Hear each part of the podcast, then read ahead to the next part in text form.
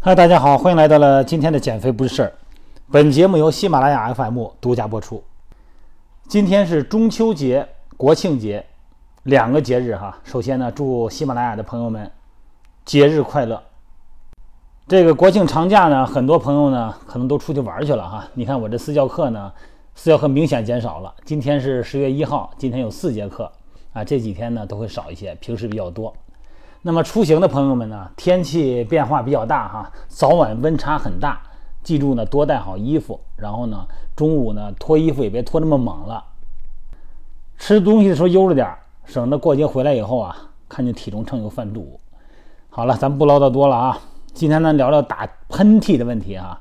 天凉了呢，一受点凉风冷气呢，容易打喷嚏。昨天一个朋友跟我说，这打喷嚏把腰给闪了。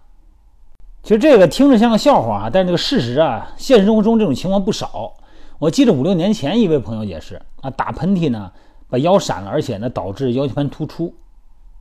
为什么呢？这打喷嚏的动作哈，有的时候啊你没有准备，突然一个喷嚏，这动作比较大，而且当时呢这个腰部发硬，整个身体呢突然就不能动弹了啊，躺床上歇了好长时间。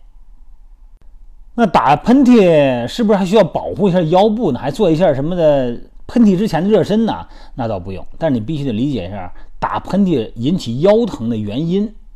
每个人啊都可能会遇到。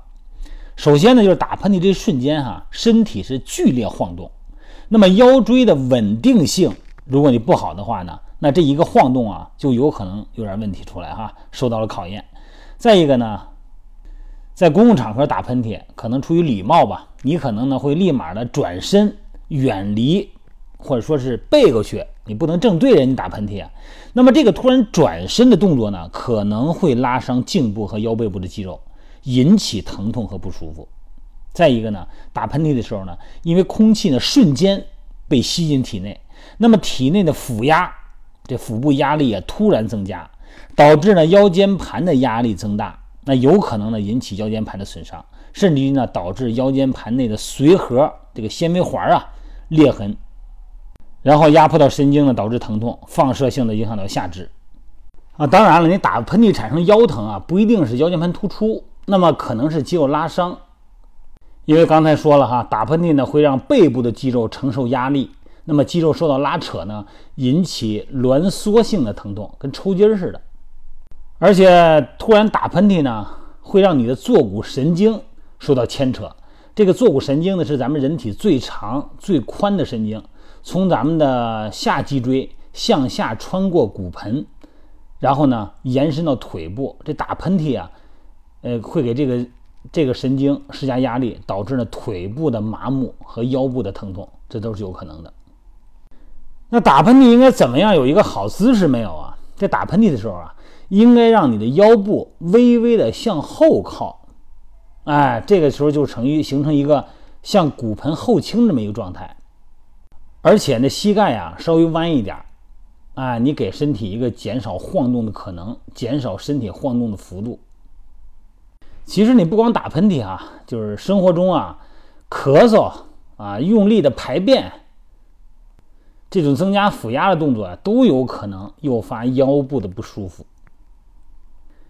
所以说呢，你腰部如果平时很少动啊，稳定性差，那么这个时候呢，动作幅度大的动作呀，像咳嗽啊、打喷嚏啊，哎，都有可能让腰部、背部受到这种微损伤。那平时呢，应该怎么注意腰部的康复训练呢？首先呢，就是脊柱的旋转运动。很简单，你就坐着一般凳子上就行，后背挺直了，面向前方，下颌微收。双手抱胸，不是坐着凳子了吗？就是屈髋屈膝嘛。那这个时候你旋转你的胸椎，增加你的旋转的活动度。